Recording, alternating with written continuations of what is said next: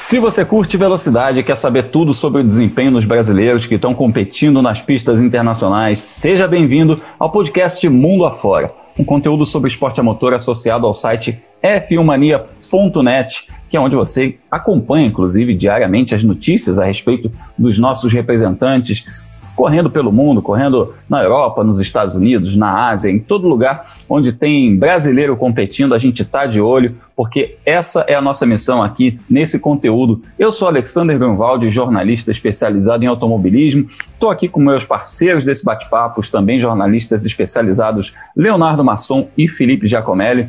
E hoje o nosso eh, tema central, digamos assim, é uma família dominando o fim de semana, dominando as manchetes a respeito de brasileiros no exterior. Família Barrichello estava impossível. Felipe, nos Estados Unidos, no Road to Indy, teve mais uma vitória do Dudu, não é isso?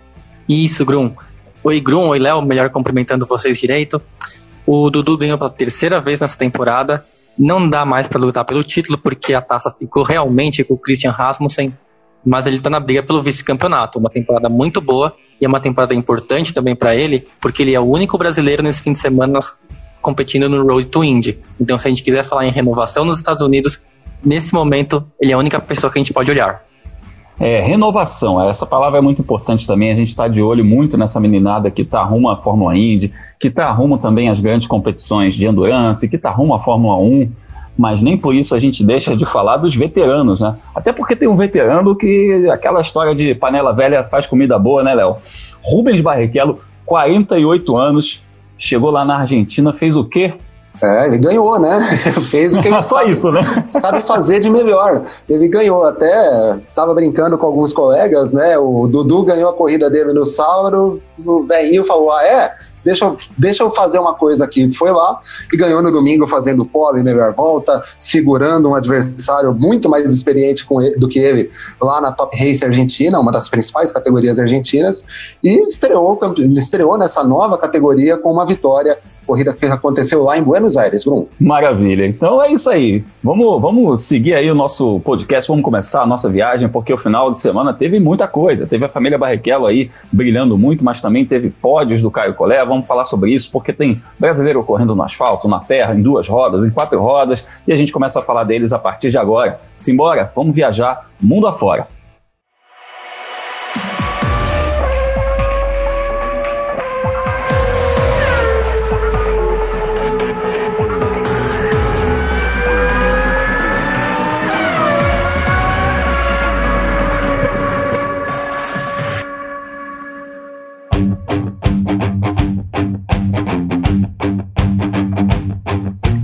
E a gente começa a nossa viagem aqui pertinho, na Argentina, na América do Sul, com a terceira etapa da Top Race, um dos mais importantes campeonatos do automobilismo argentino. Lá a gente tem duas categorias que a gente pode considerar como categorias de ponta, que são a Super TC 2000 e a Top Race. O Rubinho está correndo em ambas, além de correr na Stock Car e sempre também como companheiro de equipe do Matias Rossi, que é companheiro de equipe dele aqui na Stock Car.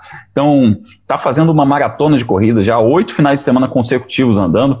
E o Rubinho foi lá para a Argentina estrear na Top Race, uma categoria que o torcedor brasileiro que está acostumado a frequentar autódromo, frequentar Interlagos, talvez já tenha visto ali em 2009, teve uma prova aqui junto com a, com a Fórmula Truck, na ocasião, o Jacques Villeneuve correu, o Cacá Bueno também correu aquela prova. E o Rubinho foi lá correr na Top Race. Primeira corrida, ele terminou em quarto lugar, na prova vencida pelo Franco Girolami, com o Matias Rossi em segundo. E na segunda corrida, o homem foi lá e fez a pole position, liderou toda a prova e ganhou a prova. Não foi fácil, tá? O, Diego Hazard em segundo, com o Matias Rossi em terceiro. O Diego chegou coladaço, três décimos de segundo. É, e foi assim que o pessoal da TV Argentina, da Carburando, com a narração do Marcelo Mercado e os comentários do Léo Regueira, foi assim que essa dupla narrou essa chegada. Vamos ouvir. Van a recorrer en instante la última vuelta en Buenos Aires. Va Rubinho para quedar en la historia del Top Race. Para ganar por primera vez en la Argentina. Va Rubinho en la categoría nacional, ¿no? Porque ya corrió en el estocar brasileño en su momento.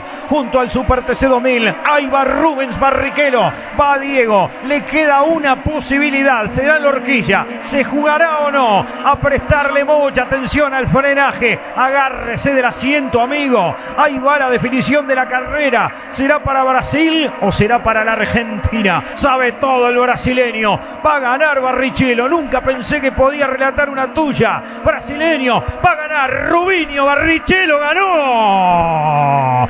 Ganó.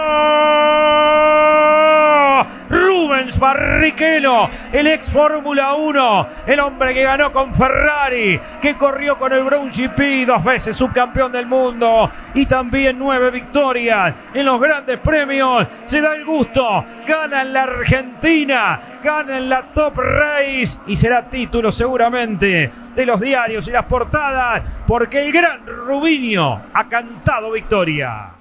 Espetacular, sensacional a gente ver o Rubinho, 48 anos, como a gente comentou aqui, Léo, se aventurando em novos campeonatos, né? Se mostrando competitivo, não só isso que a gente tem que ressaltar, mas também essa gana dele de querer experimentar, de querer curtir outras coisas. Como o narrador argentino disse aí, o Barrichello, né? É. É, né? é, impressionante o, como ele consegue se adaptar rápido aos carros que ele pilota, né? E conseguir resultados. Esse campeonato da Top Race, ele não é um campeonato fácil. É um campeonato que tem pilotos que fazem carreira nele. Uh, a gente lembra, por exemplo, o Mauro Giamombardo, um piloto que passou aqui pela Stock Car, corria nesse campeonato, se eu não me engano, foi campeão de lá, o Franco Girolami piloto veteraníssimo no automobilismo argentino e que também corre há muito tempo uh, na Top Race, o próprio Matias Rossi também. E, mas o fato é que o, o, Rubens é um cara que poderia muito bem, com o dinheiro que ele tem, com a carreira consolidada que ele tem, uh, pegar as coisas, ficar na casa dele, ou aqui no interior de São Paulo, ou lá nos Estados Unidos, uh, sossegado, só vendo corrida, administrando a carreira dos filhos. Mas não, ele continua correndo, correndo em alto nível, até a etapa passada da Stock Car brasileira, ele era o líder do campeonato uh, vem, se vem correndo na Super TC 2000 lá, ainda tentando achar o melhor desempenho, mas na Top Race ele teve um desempenho fantástico. A primeira vez dele correndo com esse carro, a Top Race, uh, são carros de tração dianteira, uh, motor V6, né, ou seja, bastante diferente do que ele encara aqui na Stock Car. É, mas ele conseguiu essa vitória de forma, é, eu não digo dominante, porque o Diego Azar passou boa parte da prova muito próximo a ele, né, e atacou bastante, mas ele largou da pole position, liderou a corrida inteira, ou seja, não tem o que falar, o Rubens é um apaixonado pelo esporte a motor, ele adora correr, e ainda consegue mostrar resultado, né, isso em qualquer categoria que ele passe, a gente tem que lembrar, no ano passado ele disputou uma categoria na Austrália, acho que S5000, se não me engano o nome, e também fez um segundo segundo lugar lá, correndo de Fórmula, que era uma coisa que ele não fazia desde 2012 na Fórmula Indy. Então ele consegue, ter um poder de adaptação aos carros incrível mesmo. Vale lembrar também, né, que ele corre como a gente falou, na, na, Super TC 2000, corre na Stock Car, corre é, na, na, Top Race, vai correr o Sertões, foi chamado para correr o Sertões, Felipe. É, eu vou passar o campeonato aqui rapidinho. O Matias Rossi está com 72 pontos, o Franco Girolami com 50, o Diego Azar com 49, e o Rubinho em quarto lugar com 39. É, a próxima etapa vai ser dia 14 de novembro.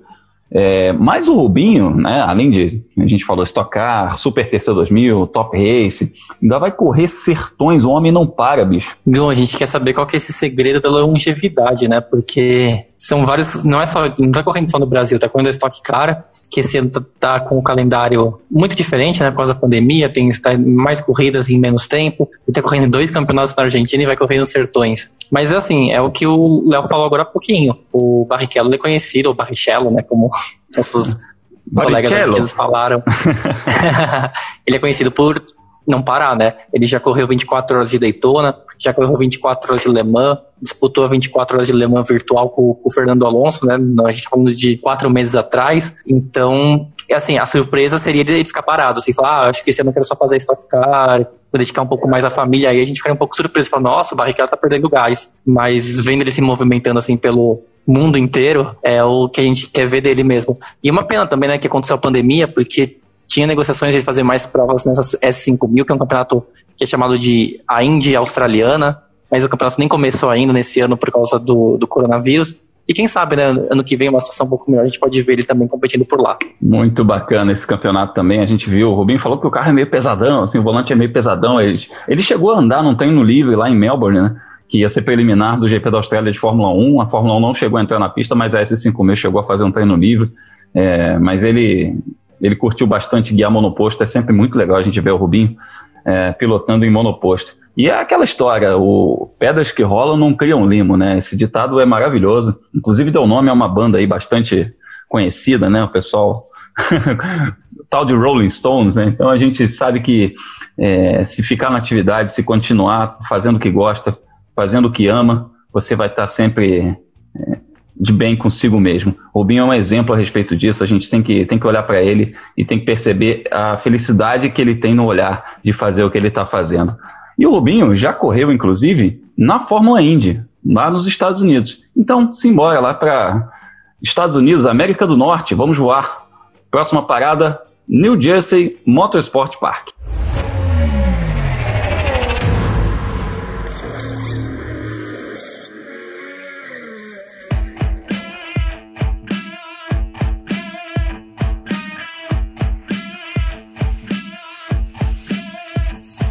Pois é, chegamos aos Estados Unidos nessa pistinha marota de New Jersey, porque essa, essa, esse circuito recebeu uma rodada tripla da USF 2000, que é aquela categoria de entrada do Road to Indy. A gente está sempre explicando aqui nos episódios anteriores, a gente já falou bastante sobre isso, que são três categorias de, de acesso até a Fórmula Indy. A USF 2000 é a primeira delas, o primeiro degrau seria equivalente a uma Fórmula 4, digamos assim, se a gente traduzir para a linguagem do automobilismo europeu.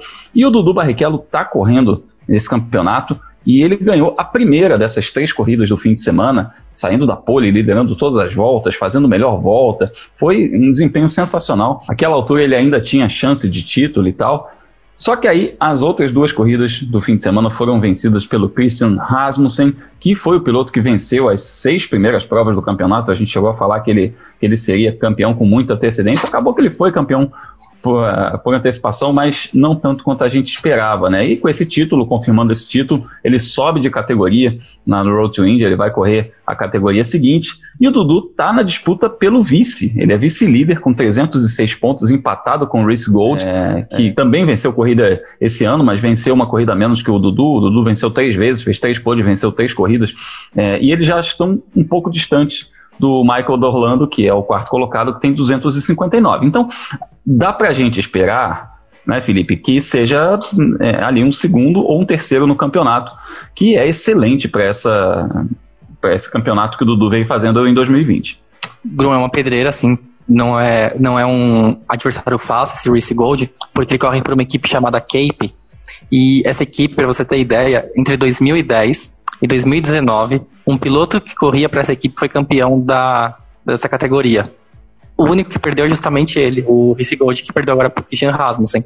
Então, mesmo assim, a gente pode falar, ah, a equipe perdeu o foco, o piloto talvez não era tão bom, enfim. Mas a gente está falando de um equipamento super competente, de uma das melhores equipes da categoria. Então, o Dudu vai precisar andar muito bem também em São Petersburgo para ficar com esse segundo lugar. A vantagem é que quando a, e o SF 2000 andou em São Petersburgo lá no começo do ano, aquele fim de semana que parou tudo no mundo inteiro por causa da pandemia, ele foi o mais rápido no treino livre. Então ele já começa de uma base boa, né? Já começa já com o acerto do carro. Claro que muda as condições de pista, você está falando de São Petersburgo agora no fim do ano, né? Mais perto do inverno no hemisfério norte e antes está mais perto do verão, mas também o acerto do carro não é tão diferente assim, né? Então a gente pode ter essa expectativa positiva de ver o Dudu brigando pelo vice-campeonato até com uma vantagem para ele. A questão importante também é que o, o, Dudu ele consagra tipo, em 2020 como um ano em que ele se firmou como um piloto capaz de brigar pelas primeiras colocações. Até no passado, até metade do ano passado mais ou menos, ele andou por equipes que não eram tão boas, tanto na Fórmula 4 quanto na USF 2000, ele estava longe de brigar por vitórias. Aí quando ele trocou de equipe no meio do ano passado, aí o desempenho mudou. Começou a largar na primeira fila, começou a largar nas primeiras colocações e depois ia para pódio, ia para top 5 com um pouco mais de frequência. E esse ano deslanchou, andou o que era esperado dele, brigou por pole, brigou por vitória. É claro que o título não veio, a gente torcia muito por isso, mas o segundo ou terceiro lugar são ótimos resultados para ele para também dar seguimento na carreira, seja nos Estados Unidos ou seja indo para Europa, que é uma conversa que todo ano volta, né? É muito legal a gente ver isso, né? Eu, eu conheço o Dudu desde molequinho, correndo de kart lá na Granja Viana, eu frequento bastante a Granja Viana.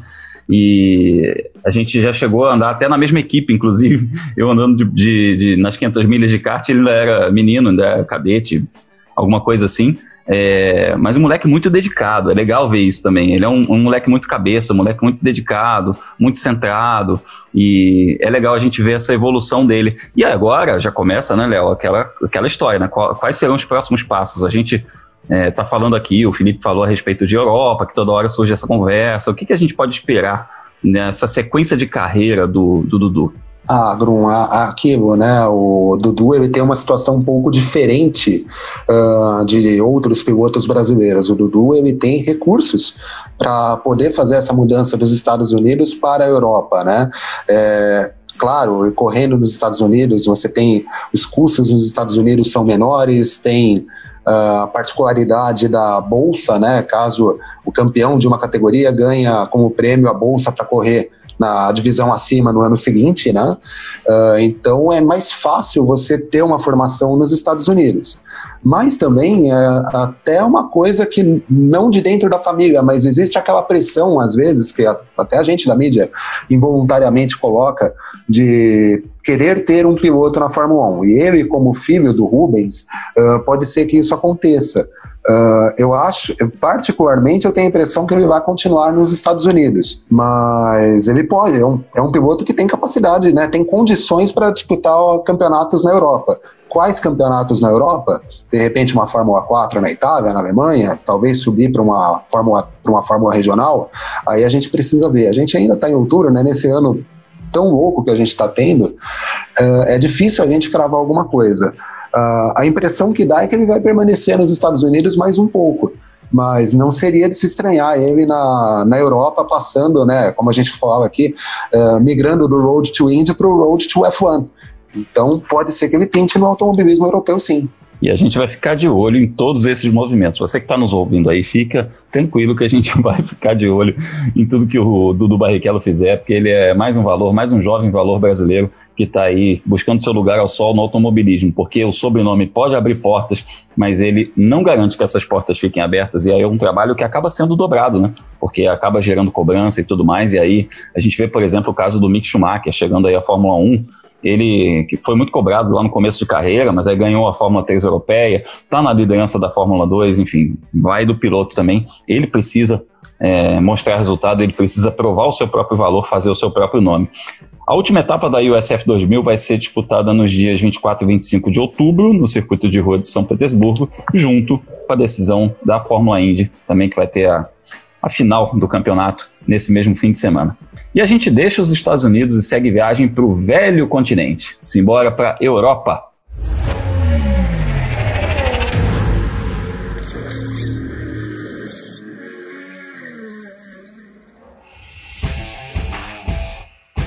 Chegamos à Espanha no circuito de Barcelona onde a Fórmula Renault Eurocup teve mais uma etapa, sexta etapa da temporada, e teve mais pódio do Caio Collet. O Caio já soma nove pódios em 12 corridas esse ano, é, e está na disputa pelo título, ele constantemente aí aparecendo nos pódios. Mas o problema é aquele velho problema que a gente falou, a gente mencionou a respeito do Gianluca Petekoff na Fórmula 3 regional, né? Que ele foi, fez dois pódios, mas o problema foi que o principal adversário ganhou as corridas. Aconteceu exatamente a mesma coisa com o Caio Collet nessa rodada da Fórmula Renault Eurocup, porque o Vitor Martin, concorrente dele na disputa pelo título, venceu as duas corridas, um fim de semana dominante do francês, também fez pole, melhor volta nas duas corridas. E a gente vai começar ouvindo o Caio Collet a respeito dessa etapa. Fala, amigo. Fala, pessoal. É, acabei de chegar em casa aqui, voltei de um final de semana em Barcelona. É, muito positivo, com dois segundos lugares nas duas corridas. E apesar de ser dois segundos lugares, foram bem difíceis de fazer é, na primeira corrida eu acabei errando largada, acabei deixando o carro morrer na chuva. E antes da primeira curva acho que era 13 terceiro, mas mesmo assim a gente conseguiu voltar para segundo lugar, então foi uma boa corrida de recuperação, meu carro estava muito bom na chuva e a gente conseguiu uma ótima corrida. E depois no domingo é, uma classificação não muito boa, eu consegui uma boa largada, é, voltei para o segundo lugar, é, tentei ali chegar no primeiro, mas realmente a gente estava sem, sem ritmo para ganhar a corrida mas agora é trabalhar mais forte para as últimas quatro etapas. Eu acho que o campeonato está tá bem competitivo e vai ser decidido nos mínimos detalhes. É, para vocês terem uma ideia, nas últimas seis corridas, é, eu, ou eu ou o outro piloto que está disputando comigo, a gente foi primeiro e segundo, então para tá realmente bem disputado. E é isso aí, conto com a torcida de vocês. A próxima etapa é em Spa, semana que vem, e se Deus quiser vai dar tudo certo. Um abração. Valeu, Caio. Muito obrigado. Sucesso aí nas próximas rodadas. A gente está de olho em você, a gente está na torcida também por esse título. O campeonato tem a liderança do Vitor Martin com 226 pontos. O Caio está em segundo com 210, já bem distante do Davi Vidales, que tem 142 pontos em terceiro lugar. Pessoal, o bicho pegou, hein? Mas o Caio ainda tem condições de se recuperar nesse campeonato. Eu considero que agora vai para aquela fase em que, em que a cabeça pesa muito também, não só a qualidade do piloto, né? É, uma situação que, se a gente for analisar, o Caio nunca sofreu na carreira dele no, no automobilismo, né? Uh, lembrar, se a gente pegar a trajetória do Caio, ele foi campeão sobrando na Fórmula 4 francesa eh, em 2018. E ano passado, na condição de novato lá na Renault Eurocup, ele focou mais na disputa pelo título de rookie, né? Não pelo campeonato geral. Uh, e nessa condição ele também foi bem. Agora, a primeira vez que ele se vê em desvantagem, uma desvantagem de alguns pontos em relação ao, concorrente que é mais, é, mais experiente em relação a ele, né? O Victor Martins está na terceira temporada na Fórmula Renault Eurocup. O que e... também tem que ser considerado, né? A gente tem que, tem que levar em conta isso, porque categoria de base é aquela história, não é só a qualidade do piloto, é o quanto ele já aprendeu, né, sobre aquele equipamento. Exato, exato. Por mais que a gente insista naquela coisa de, ah, mas mais que o título tem que mostrar a competitividade, a habilidade dele, mas nessa situação ele tem que pensar no título sim. É, não são tantos pontos assim, são 16 pontos, só que cada corrida paga 25, né? Então já começa a ficar aquela coisa de, de o Vitor abrir uma corrida de vantagem no campeonato, o que é uma pressão a mais para cima do Caio. O lado positivo é que falta bastante tempo ainda. Ele tem quatro rodadas duplas para tentar recuperar, são oito corridas. Uh, uma outra vantagem: o campeonato ficou polarizado entre o Martins e o Collet né, como você disse no seu comentário, já aparece bastante atrás, não deve brigar, e é um piloto no primeiro ano dele também. O Franco Colapinto, que é o quarto colocado, vem ainda mais distante. Então a gente deve ver a disputa do título realmente polarizada entre o francês e o brasileiro. Ele tem tempo, dá tempo de recuperar, pode acontecer, ele pode simplesmente derrotar o Vitor e pode, de repente, sei lá, contar com algum azar do Vitor nas próximas etapas, mesmo com o francês sendo mais experiente. É aguardar para ver. Uh, não está perdido, está muito longe de estar tá perdido, mas nesse momento é uma situação bem. É, uma situação desconfortável para o Caio. Bruno, vou roubar sua fala agora e dizer que a próxima etapa é em Spa-Francorchamps, no dia 23 e 24 de outubro, mas é por um bom motivo. É, Spa-Francorchamps é uma pista em que tem espaço para ultrapassar, né? A gente, a, a, principalmente naquele primeiro setor do circuito, a gente pode ver o, o que o Caio pode brigar né, com o Victor Martin para tentar ultrapassar, se largar atrás ou dar briga entre os dois. Os outros circuitos, principalmente Imola, e por Ricardo nem tanto, mas é, Imola, onde é muito difícil fazer ultrapassagem, acho que os pilotos vão ser mais cerebrais. Tanto que se for o Caio na frente, se for o Victor na frente, a tendência é que eles não forcem uma ultrapassagem. É melhor ali marcar os pontos do segundo lugar do que terminar na grama e aí zero pontos, é, adeus no campeonato, ainda mais em um ano tão parelho entre esses dois pilotos. Mas a temporada do Caio é muito boa, né? Se você pensar nas últimas seis corridas, ele ganhou duas e foi segundo colocado nas outras quatro. Então, tudo bem, ele tá longe do que. Não longe, mas ele não está na briga pelo título tão acirrado, são 16 pontos, como o Léo falou, é uma diferença que já está chegando perto de uma corrida, mas também o desempenho dele, assim, vendo individualmente, está sendo ótimo esse ano. Com toda certeza. A gente está aí falando do Caio Collet, episódio sim, episódio não, né? Isso aí, quem, quem acompanha o nosso podcast Mundo Afora é testemunha disso. O Caio está fazendo um trabalho sensacional e é um dos grandes valores que a gente tem rumo à Fórmula 1. Um piloto também que tem um background muito bom, muito positivo, um bom empresário, é, uma, uma boa retaguarda também do, dos seus treinadores pessoais, como, como Gastão Fraguas, que foi campeão mundial de kart em cima do Jenson Button. Enfim, é um piloto bem assessorado, bem estruturado, um grande valor para a gente ficar de olho rumo à Fórmula 1. Bom, depois de passar pela Europa, pelos Estados Unidos, né, pela Argentina, a gente vai seguir o nosso giro, está na hora do nosso giro pelo mundo.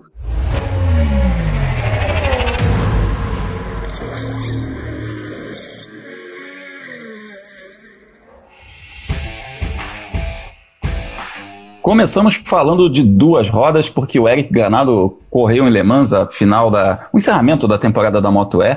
E não foi assim como a gente esperava também. Aliás, corridas muito conturbadas, corridas acidentadas ali no, no começo, com quedas na, na, na primeira curva, é, bandeira vermelha, é, organização retirando volta. Então a corrida, a primeira corrida acabou tendo cinco voltas só, o que, o que é muito pouco para um piloto fazer alguma coisa. O Eric teve um sexto lugar na primeira corrida e um abandono na segunda, com uma queda e as vitórias ficaram com o George Torres e o Nick Tully. O Torres foi o campeão da temporada e em cima do Matteo Ferrari, uma virada nessa, nessa final. O Matteo Ferrari chegou alemã como líder e acabou como vice-campeão. Uh, e, o e o Granado foi sétimo nessa temporada em que a gente esperava muito dele, né? Mas, enfim, altos e baixos. Ele fez um post, aliás, nas redes sociais dele, falando a respeito disso, né? Falando do quanto ele traz de aprendizado disso tudo.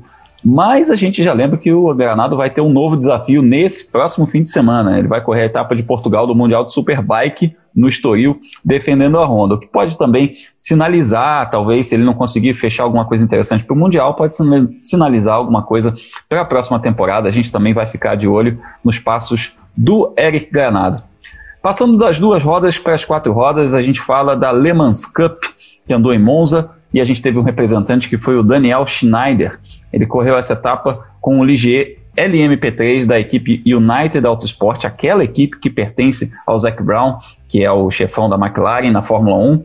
Ele correu ao lado do Andrew Merrick, é, mas acabou abandonado. É, eles, foram, eles foram bem no treino classificatório, chegaram a largar na quarta fila, mas abandonaram e estão na oitava posição do campeonato, que é liderado pelo, pelo Lawrence Hoare, que ganhou essa etapa. A próxima etapa vai ser disputada em Portugal, Portimão, no dia 1 de novembro. E a gente também teve brasileiro no off-road, no WRC, o Mundial de Rally. Ulisses Bertoldo e Gabriel Varela terminaram o Rally da Sardenha, etapa italiana válida pelo Mundial de Rally, na 29 posição. Eles correram com o Skoda Fabia R5 da equipe Palmeirinha Rally, a equipe do Paulo Nobre, né, aquele veterano das nossas provas, também conhecido por ter sido presidente do Palmeiras, e o Ulisses Bertoldo, que já foi várias vezes campeão brasileiro, disputou essa etapa na equipe do Palmeirinha, foi a primeira participação dele em uma prova do Mundial, que numa etapa que teve vitória do Dani Sordo e do Carlos Del Barrio. Foi uma experiência que ele curtiu bastante e que pretende repetir. A gente, em próximos episódios, a gente vai falar também a respeito de off-road. A próxima etapa do Mundial de Rally vai ser nos dias 19, dois dias 19 a 22 de novembro na Bélgica. É, e bom, e agora, próximo fim de semana, a gente está com os olhos voltados para IMSA, o campeonato, o principal campeonato de endurance da América do Norte, porque tem Petit Le Mans nesse sábado, lá no circuito de Road Atlanta, nos Estados Unidos. Corrida que vale a liderança do campeonato para o Pipo Derani, correndo ao lado do Felipe Nasser, e também para o Hélio Castro Neves, que corre com o Rick Taylor. Né? O Pipo está três pontos atrás dos líderes, que são o Henger van der Zande e o Ryan Briscoe, enquanto o Elinho é o terceiro, só cinco pontos atrás. A gente também vai ter o Matheus Leite disputando essa prova, ele que faz só as provas mais longas, vai ter Augusto Farfus defendendo a BMW na GT. Meus amigos, é aquele tipo de prova, né? a prova de longa duração, a prova que a gente é, costuma falar endurance, aquela coisa de se economizar, mas é aquele tipo de prova que a gente vai ver bateção de porta por 10 horas. Essa, pelo menos, é a minha aposta. Agro, com certeza. É a corrida em Road Atlanta, né? Uma pista que não tem muitos pontos de ultrapassagem. A INSA já correu lá no começo do ano, não no começo do ano, logo quando retomou depois da pandemia. Foi uma prova com acidentes, né? O, o não é um circuito em que dá para ter dois carros lado a lado por muitos trechos. Na verdade, você tem um, um ponto só de ultrapassagem, que é uma freada muito forte e uma uma curva para a esquerda, mas tirando esse setor, o, é mais difícil. E entre os brasileiros, eu queria destacar a participação do Felipe Nasser e do Pipo Derani, porque eles têm um companheiro de equipe, né? Essa começa com longa duração. As equipes inscrevem um terceiro piloto muito forte. É o Felipe Albuquerque, né? Piloto português que já esteve aqui no Brasil de Stock Car, faz carreira na Europa durante muito tempo, já andou de DTM e ele está sendo um grande nome esse ano do LMP2. Ele foi campeão do EC na LMP2, ele ganhou as 24 horas de Le Mans e ele foi campeão da, da European Le Mans Series agora no fim de semana. Então, se tem um nome assim que pode levar a equipe não para um patamar muito alto, porque Pipo Derani e Felipe Nasser já é uma dupla super forte, mas eles estão reforçados assim, um reforço de peso. É, é muito bom que os brasileiros tenham um, um piloto desse calibre em, em uma fase, em ótima fase também para uma corrida que pode colocá-los na liderança do campeonato. E além disso, né, Felipe, é uma prova que, além de valer a liderança do campeonato para o Pipo ou para o Elinho, né, o Nasser infelizmente não aparece nessa disputa por ter perdido uma etapa, uh, por ter pego o Covid-19, uh, é uma prova que vale a invencibilidade para os pilotos brasileiros. Né? As últimas quatro corridas tiveram vitórias brasileiras. Uh, é uma, uma, prova em Road Atlanta mesmo com o Pipo, né, e as últimas três etapas com o Hélio. Então, vale uma invencibilidade brasileira, vale a liderança do campeonato. É uma prova que vale para um mini torneio que eles têm lá só para as corridas de longa duração, né? Uh, que já tiveram provas já, já, contou com as 24 horas de Daytona e também com uma etapa de 6 horas. Agora a gente tem a Petit Le Mans e, por fim, as 12 horas de Sebring, que vai ser a etapa que vai fechar o campeonato da INSA. Então, além de tudo, tem, esse, tem essa disputa à parte também valendo. Uh, Atlanta, né, a Petit Le Mans fechou os últimos campeonatos da INSA nas temporadas anteriores e sempre sempre trouxe corridas muito muito acirradas, né? A gente teve título sendo decidido em Road Atlanta uh, nos últimos cinco minutos finais, então numa prova de 10 horas. Então tô com um grum nessa. Uh, esperar a bateção de porta, esperar pessoal indo lado a lado, brigando talvez até fora da pista. Uh, vai ser uma corrida bastante interessante, bastante emocionante para quem acompanhar.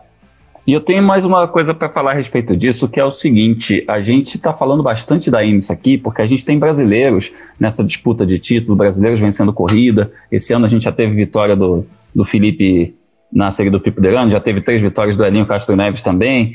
É, mas olha, eu, eu posso te dizer, eu quero saber se vocês concordam comigo. Na minha visão hoje, a IMSA está entre os cinco campeonatos de esporte a motor mais legais do planeta. O que, que vocês me dizem? Ah, essa seria uma, uma contagem difícil, mas se você for pensar o estado né, desses campeonatos de longa duração, a INSA é de longe o mais competitivo. Você pensa o EC, é, a Toyota dominava na LMP1 e não tinha assim muito adversário. A LMP2 tem, o, tem a questão do da categorização dos pilotos, né? Os pilotos Silver estão dominando a categoria de uma maneira que tem dado algumas polêmicas dentro do campeonato, e a INSA não, a INSA tem colocado pilotos profissionais com equipes de fábrica, como é o caso da, da Acura, né, que até esse ano vai ficar com a Penske, como é o caso da Mazda, da Cadillac, que, a, que apoia a equipe né, do Pipo Derani e do Felipe Nasser, e a gente está vendo boas corridas, né? É, é, o que se traduz. Tem um campeonato que tem investimentos, está traindo bons pilotos, e o resultado tem sido ótimas provas para a gente acompanhar.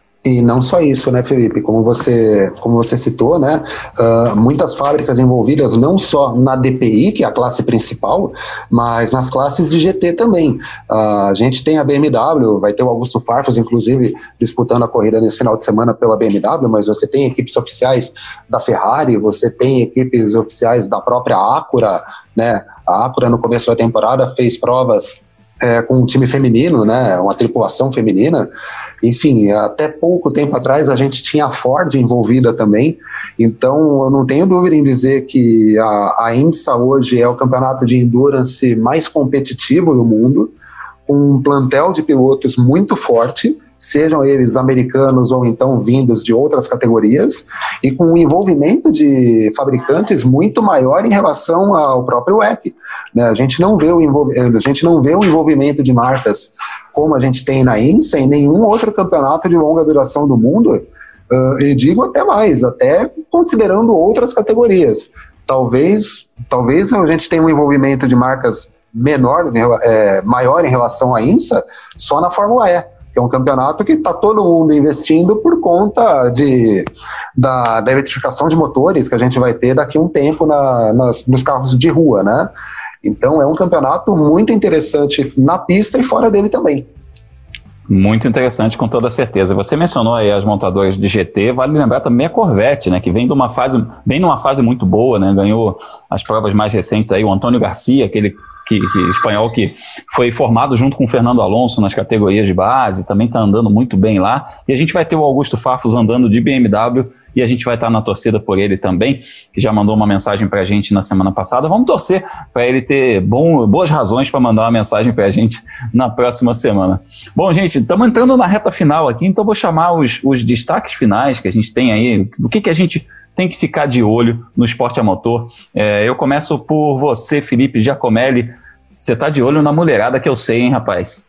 Ah, Grum, é, eu vou pedir perdão porque a gente tá fazendo, a gente sempre fala de corridas e eu vou falar de um treinamento, né, que tá acontecendo, tá rolando nessa semana o programa Girls on Track, que é a iniciativa da FIA de levar mais pilotas ao automobilismo. Ela convidou 20 é, adolescentes ali, né, 14, de 14 a 16 anos para ir para Paul Ricard, né, na pista na França, para participar de uma série de avaliações e pode valer vaga na academia da Ferrari. Quem vai escolher se vai ter, se alguma delas vai ser contratada ou não é a própria Ferrari, mas o prêmio é esse. E a gente tem duas brasileiras participando dessa seleção, a Julia Eubi, de 15 anos de idade, e a Antonella Bassani, de 14. E na primeira seleção, né, no primeiro, na primeira eliminatória, elas passaram.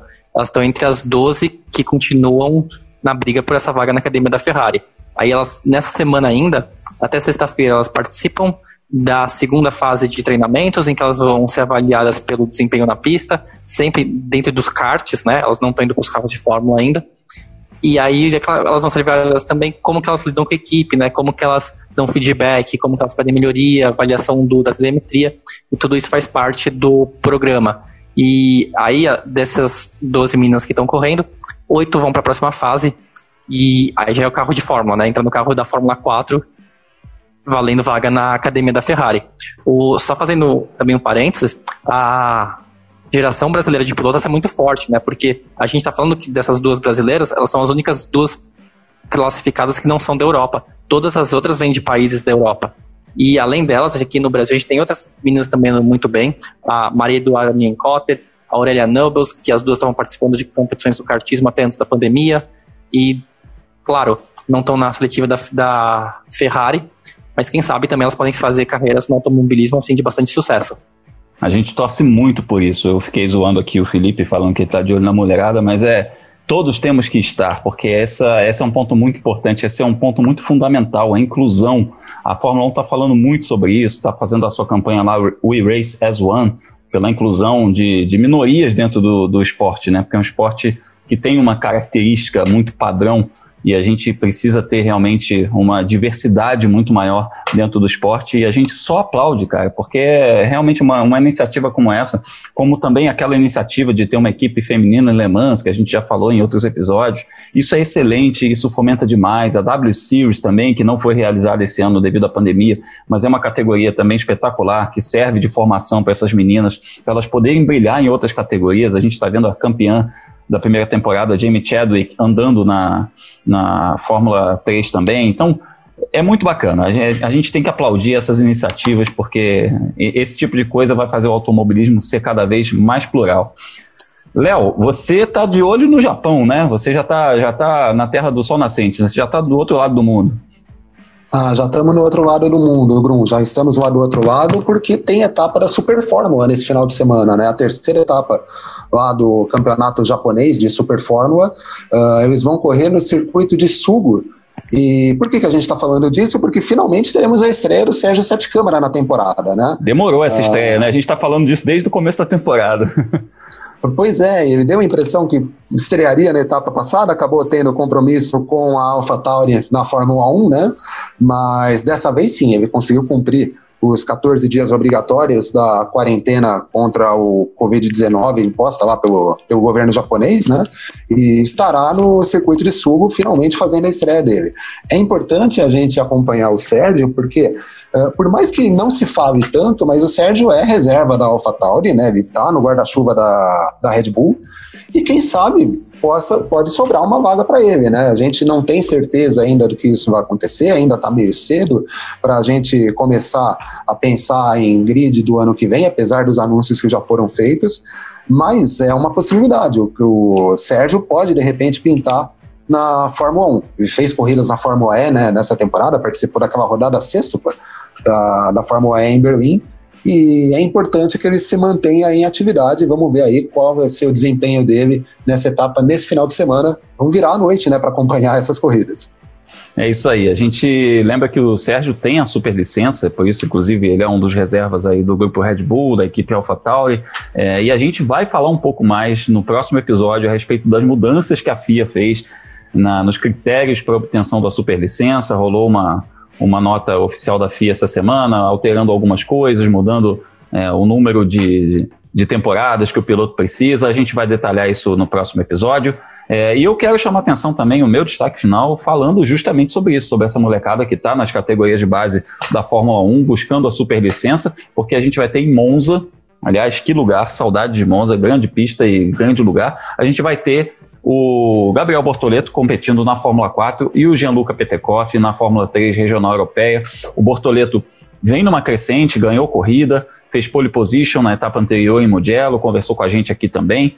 E o Gianluca está na briga por esse título. Ele vinha líder até Mugello, perdeu a liderança para o Arthur Leclerc, que a gente também tem que ficar de olho e ficar na torcida por esses brasileiros que estão nessas divisões de base da Fórmula 1.